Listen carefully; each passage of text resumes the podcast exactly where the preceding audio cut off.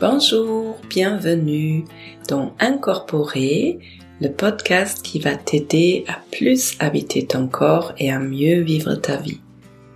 Je m'appelle Olivia Chival, je suis psychiatre, formée en thérapie sensorimotrice, je suis professeur de yoga, je travaille beaucoup avec l'autocompassion, je m'intéresse à la psychologie bouddhiste. Bienvenue dans cet épisode, j'espère que tu vas bien. Je suis ravie que tu sois là avec moi pour passer un peu de temps ensemble. J'ai euh, commencé ce podcast parce que j'ai envie de partager tous ces beaux outils que j'ai appris lors de mes formations sur mon chemin personnel. J'ai envie d'éveiller ta curiosité avec ces épisodes pour que tu puisses te rencontrer, pour que tu puisses trouver des clés, peut-être des pistes pour te mettre sur la route envers toi-même. Les anglophones, ils disent Hurt people hurt people. En français, ça voudrait dire quelque chose comme les personnes blessées vont blesser des personnes. Et je suis convaincue que c'est le cas. Et si tout le monde sur cette terre pouvaient faire des petits pas pour guérir ces leurs propres blessures, je suis sûre que ce monde pourrait être un meilleur monde, avec plus de bienveillance, où les êtres humains pouvaient être beaucoup moins dans la peur, dans la méfiance, dans la défense, où les personnes pourraient être plus ouverts, plus détendus, plus dans la confiance, plus accueillants vers les autres. Où les personnes pourraient voir justement que l'autre, quand il réagit d'une certaine façon, c'est pas parce qu'il est méchant, mais parce qu'il a ses propres blessures qu'il n'a pas encore pu regarder et résoudre. Dans l'épisode d'aujourd'hui, j'ai envie de te parler d'un sujet, d'un thème que je trouve passionnant. Je me suis rendu compte là surtout sur les dernières années qu'à chaque fois qu'on est activé qu'on a des émotions, des réactions peut-être un peu trop importantes, un peu décalées par rapport à la situation, à chaque fois qu'on vit ces conflits à l'intérieur, où on se sent un peu perdu, où on comprend pas trop, eh bien c'est des vieux trucs qui sont touchés, qui remontent.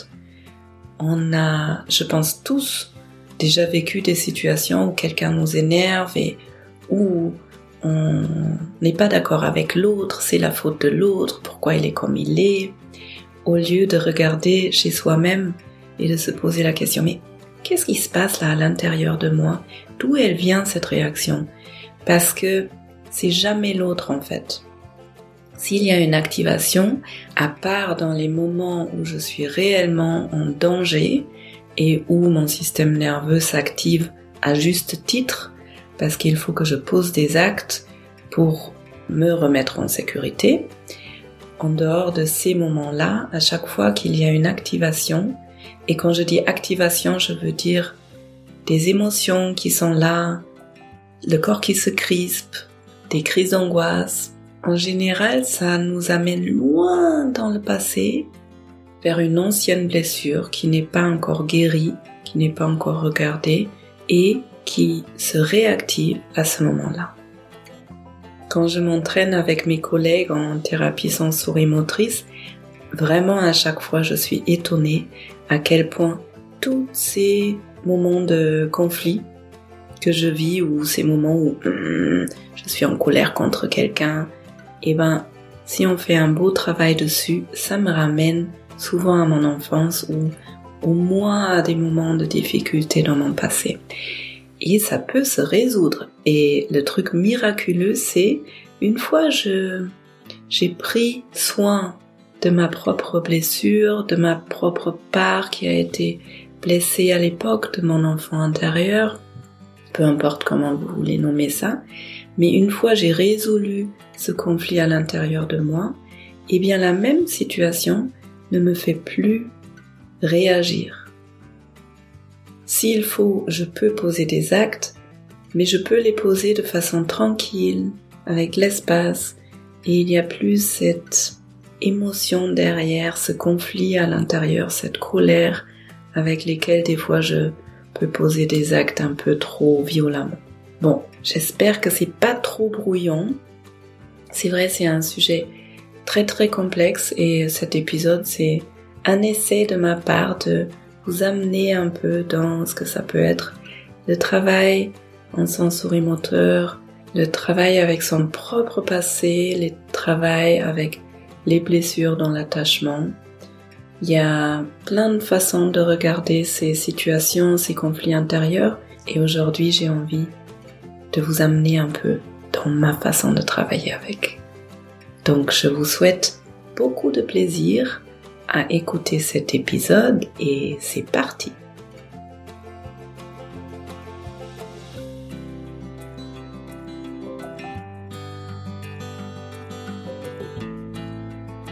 J'ai envie de commencer par vous expliquer un peu mieux ce que j'entends sous activation. Quand je suis activé, quand quelque chose m'active, les anglophones ils disent triggered, il y a un déclencheur qui provoque une réaction en moi. Je peux la sentir, si je suis connecté à mon corps, je peux la sentir dans mon corps. Ça peut être quelque chose qui se crispe ou une température, d'un coup une chaleur ou une fraîcheur, un froid qui arrive. Ça peut être une accélération du cœur, une sensation que quelque chose monte d'un coup comme un volcan en éruption. Et ça peut être un réel signal qu'il y a un danger et qu'il faut que j'agisse.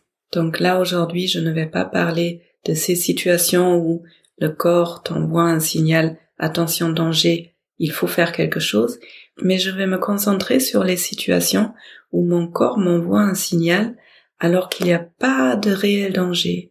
Et souvent on peut sentir ça comme j'ai une émotion qui est trop forte, qui est en décalage avec ce que je suis en train de vivre là.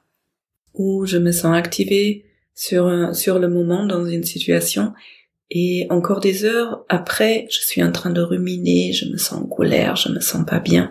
C'est comme si cette émotion, elle voulait pas passer et ou s'il y a un conflit à l'intérieur. Voilà pour le mot activation que je vais peut-être réutiliser pendant cet épisode. Alors, comme je vous ai dit dans l'intro, quand il y a une activation, il y a souvent un lien avec une ancienne blessure et en général, quand on n'est pas dans le trauma, aussi un lien avec une ancienne croyance qui peut être très très très enfouie, qui peut être très dans l'inconscient, mais qui est activée à ce moment-là? Je vous donne un exemple. Quelqu'un me dit, tu es complètement nul, tu ne sais rien faire. Admettons, je n'avais aucune blessure dans ce sens, je n'ai aucun doute que c'est faux ce que la personne me dit. Il y aura zéro activation. Je vais rester tranquille. À la limite, je vais me dire, mais qu'est-ce qu'elle a, cette personne, pour me dire un truc pareil? Mais il va pas y avoir de colère, je vais pas me sentir agressée parce que, naturellement, je sens que ça ne m'appartient pas. En revanche, si j'ai une vieille blessure autour de ce thème de ne rien savoir faire ou d'être euh, pas à la hauteur. Quand quelqu'un me dit cette phrase, tu ne sais rien faire, tu es complètement nul, eh ben, ça va toucher cette blessure et cette croyance que je me suis faite à un moment donné qui va probablement dire la même chose. Je suis nul. Je ne suis pas à la hauteur. Je ne sais pas faire les bonnes choses. Et vu que cette croyance elle est dans mon subconscient. Le fait que quelqu'un d'autre me le reproche, ça va activer cette croyance. Et cette activation, je vais la sentir dans mon corps. Donc ici, le problème, c'est pas l'autre. Chez l'autre, il se passe aussi une jolie histoire qu'il a probablement pas regardée pour réagir d'une façon pas très bienveillante comme ça. Mais ça lui appartient. Si là il y a une activation, c'est vraiment c'est une opportunité de pouvoir regarder en moi, ok, là, ce que l'autre m'a dit, ça m'active, je me sens pas bien avec ça, je peux aller à la recherche d'où est-ce que ça vient, qu'est-ce qui fait qu'il y a une part en moi qui apparemment croit que c'est vrai? Un autre exemple, ça peut être quelqu'un qui ne me respecte pas. Donc si je n'ai aucun thème, aucun problème, aucune blessure autour du respect, si j'ai toujours été respecté depuis ma naissance, quelqu'un ne me respecte pas dans ma vie d'adulte, ça va pas me parler. Je vais pouvoir me dire, hmm, il doit avoir un problème avec ça. Mais ça va glisser. En revanche, si j'ai vécu des situations dans ma vie où je me suis pas senti respectée, et si ça a créé une blessure, et ça c'est souvent le cas quand ça arrive tôt dans notre vie, à ce moment-là ça va m'activer. Quand je dis tôt dans la vie, c'est que ces croyances se forment souvent pendant l'enfance. On a tous des blessures dans notre attachement avec nos parents. L'attachement, c'est le lien qu'on crée dans notre famille avec nos premières figures d'attachement, les figures, les figures parentales, les personnes qui étaient là pour nous élever. Donc on a tous vécu des blessures. Il n'y a pas de parents parfaits. Et en même temps, l'enfant a besoin des adultes pour survivre. Donc il va se créer des stratégies pour recevoir le plus d'amour possible, pour être le plus accepté possible, tout simplement parce que si il ne répond pas aux attentes des parents, il risque d'être rejeté et de mourir, si on résume ça comme ça. Et vu que l'enfant se forme par rapport aux attentes même inconscientes des parents, il y a certaines situations, l'enfant va comme se créer un plan du monde. Il va se créer son propre monde et ses propres règles. Et il peut y avoir des situations où, d'un coup, l'enfant va apprendre, ah, si je ne fais pas ceci et cela, je ne suis pas aimé. Donc j'enregistre, il faut que je fasse ceci et cela, il faut que je sois comme ci ou comme ça pour être aimé. Et ça, ça s'intègre dans la façon dont l'enfant voit le monde, comprend le monde, se construit, commence à fonctionner. Ce thème, il est vraiment très complexe. Ce que je vous raconte là, ça ne va jamais être complet. C'est juste des exemples. J'essaie de vous amener un peu dans ce monde super vaste. Et euh, il y a aussi les situations quand on reprend les activations dans les ici et maintenant en tant qu'adulte. Des fois, je peux voir dans l'autre une part en moi que je n'accepte pas. Par exemple, euh, si j'ai la croyance je n'ai pas le droit de me détendre, quand je vois quelqu'un qui est extrêmement zen ou très très détendu dans la vie, il est possible que ça m'énerve, que j'arrive pas à supporter les gens qui sont zen. Et là aussi, ça vaut le coup de se demander, au lieu de se dire, la personne, c'est un, un grand feignant, il sert à rien, au lieu de tout projeter sur l'autre, ça vaut le coup de se poser la question, pourquoi cette personne m'énerve autant?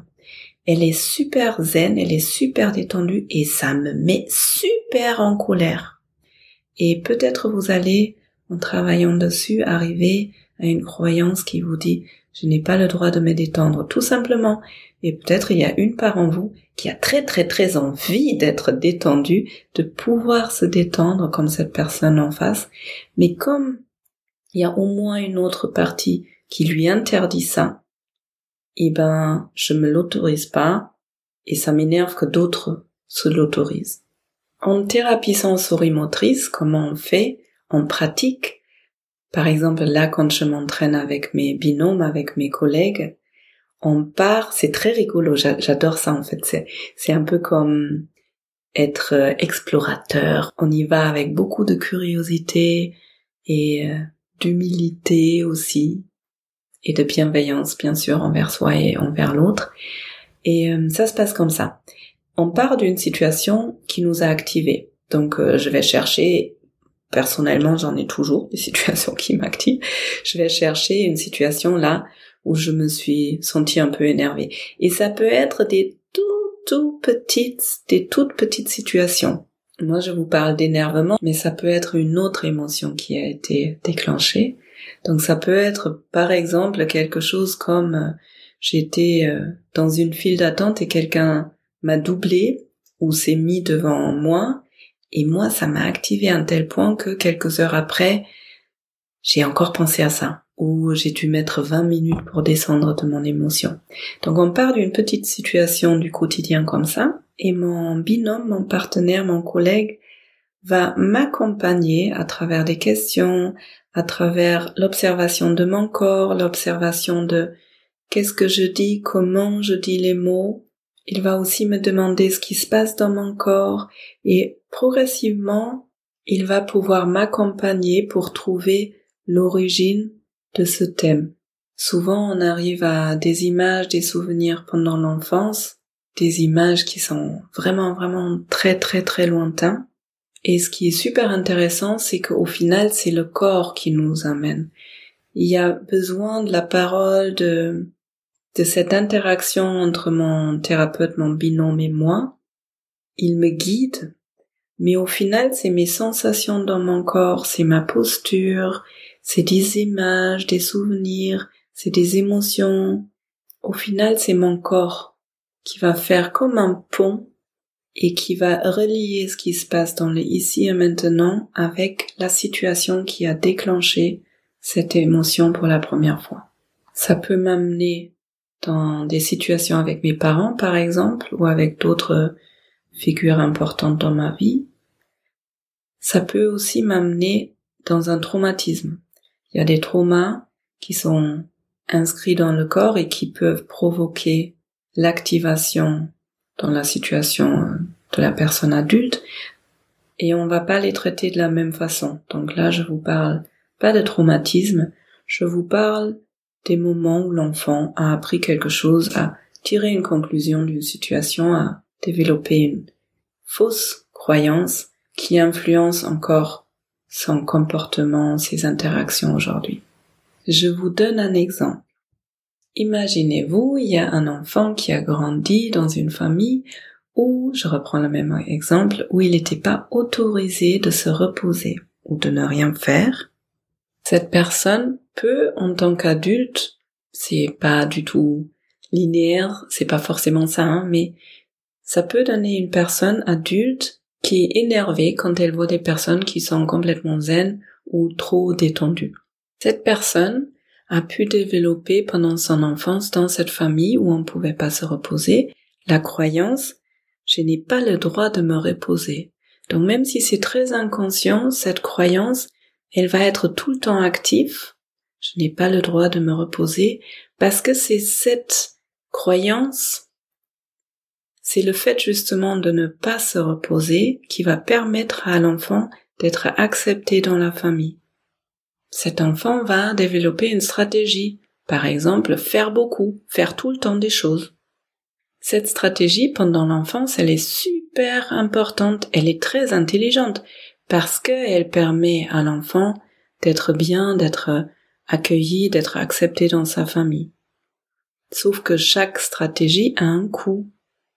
Et le coût ici peut être par exemple que cet enfant, et plus tard quand on garde cette stratégie jusqu'à l'âge adulte, cette personne ne va jamais pouvoir se reposer, donc elle va être très fatiguée, elle va peut-être faire des burn-out, souvent aller presque jusqu'à l'épuisement. Et le besoin que cette personne a, mais plutôt que cet enfant avait à l'époque, c'est qu'il y a quelqu'un, une personne adulte, qui lui montre et qui lui dit que cet enfant a le droit de se reposer. Pendant l'enfance, cet enfant avait besoin d'une personne adulte qui l'autorise à se reposer. Maintenant où la personne est adulte, elle n'a plus besoin d'un autre adulte qui lui dit, d'ailleurs ça peut provoquer une réaction justement quand quelqu'un dit à cette personne adulte, repose-toi, tu as besoin de te reposer, dans ce cas-là aussi, ça peut provoquer des activations parce que ça peut provoquer d'autres parts en elle qui viennent aussi de l'enfance et qui veulent lui interdire de se reposer. Donc ça peut provoquer de l'énervement quand on va frontal et quand on dit à cette personne repose-toi. Ce qu'on fait en thérapie, c'est qu'on va travailler avec cet enfant qui est toujours présent à l'intérieur, avec l'enfant intérieur. Et c'est très très résumé, hein, mais à la fin, c'est la part adulte de la personne qui va autoriser à l'enfant intérieur de se reposer. Et ce qui est rigolo, ou peut-être rigolo, c'est pas le mot adapté, mais souvent on est attiré par ce qu'on ne s'autorise pas. Vous voyez ces couples, il y a une personne qui est incapable de se reposer et elle rencontre une personne qui est très détendue et ça peut être très très attirant de voir quelqu'un qui justement s'autorise à faire ce qu'on ne s'autorise pas. Et le truc, c'est que quand ces deux se mettent ensemble, au départ, je trouve ça très attirant que l'autre est capable d'être détendu, de prendre du temps. Et une fois cette phase de début de relation finie, souvent ça bascule et justement, ce que j'ai trouvé attirant chez l'autre, ça commence à m'énerver à fond et je vais commencer à traiter l'autre comme un grand feignant parce que justement, ça active cette part à l'intérieur. Peut-être vous avez déjà rencontré ça. Je vais vous donner un autre exemple. Admettons, il y a un enfant qui grandit dans une famille où on n'a pas le droit de montrer ses émotions. La croyance, ça va du coup être quelque chose comme je n'ai pas le droit de montrer mes émotions, je dois tout garder en moi. Et ça, par ailleurs, les stratégies, ça se sculpte dans le corps. Ça, ça peut être une personne qui va être très contenue, où on voit qu'il n'y a pas de relâchement, tout est, l'énergie est vraiment gardée à l'intérieur. Et des fois, ça peut être même des personnes qui s'autorisent pas à respirer pleinement, qui ont des mouvements très contrôlés, la stratégie, c'est donc de garder tout à l'intérieur, physiquement, émotionnellement, de garder toutes les émotions à l'intérieur. Le coût de cette stratégie, c'est que cette personne, elle ne peut jamais vraiment être elle-même. Elle peut pas prendre sa place. Elle garde tout à l'intérieur. Et le besoin, ça aurait été que quelqu'un permette à cette personne de montrer ses émotions le besoin, c'est que cette personne puisse apprendre qu'elle peut être aimée et acceptée comme elle est entièrement avec toutes les émotions. Voilà une petite introduction dans le travail avec les troubles de l'attachement qu'on a tous. C'est une invitation pour toi de plus regarder ce qui se passe à l'intérieur de toi plutôt que d'avoir l'attention à l'extérieur sur l'autre. C'est tellement plus riche de se questionner sur hmm, mon monde intérieur. Dis donc, c'est intéressant. Qu'est-ce que c'est encore comme réaction? Qu'est-ce que ça veut m'apprendre? C'est un travail qui se fait de cette façon essentiellement en thérapie et en même temps il y a différentes façons de travailler avec ça. Il y a d'autres approches et quelque chose que vous pouvez essayer de faire, c'est quand vous avez une activation, de porter votre attention à l'intérieur, de prendre un moment, de sentir qu'est-ce qui se passe dans le corps. Si vous voulez de nommer l'endroit, la sensation, de prendre du temps de rester avec et de voir aussi qu'est-ce qui veut venir avec ça. Est-ce que c'est quelque chose qui est familier? Est-ce que je connais cette sensation depuis longtemps peut-être? Vous questionnez, est-ce qu'il y a des émotions qui viennent avec, peut-être il y a des images, peut-être des souvenirs, et de commencer déjà à observer, il y a peut-être des liens qui se créent, peut-être il y a des besoins qui émergent et du coup vous pouvez nourrir ce besoin.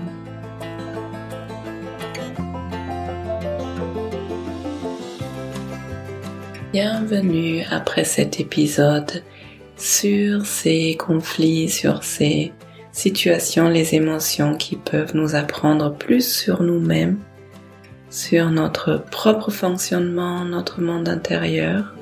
Et toi, comment tu sais qu'il y a une vieille partie en toi, ou plutôt une partie très jeune qui est activée, qui demande ton attention, et peut-être tu as même déjà d'autres techniques d'autres façons de faire pour comprendre ce qui se passe à l'intérieur de toi, n'hésite pas à les partager avec moi. D'ailleurs, ça m'intéresserait aussi de savoir si c'était compréhensible et si ça t'intéresse d'avoir des podcasts sur ce sujet-là.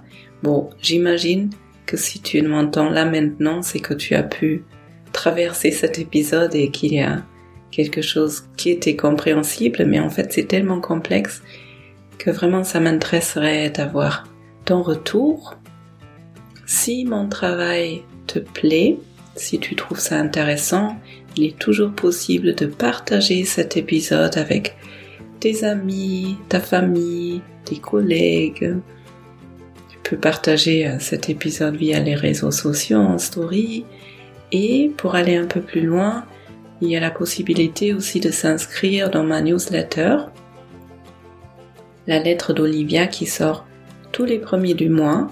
Et cette année, je vous présente dans cette lettre d'Olivia des approches et des personnes que je trouve passionnantes et inspirantes et qui apportent tous à bâtir, à construire, à agrandir ma sécurité intérieure.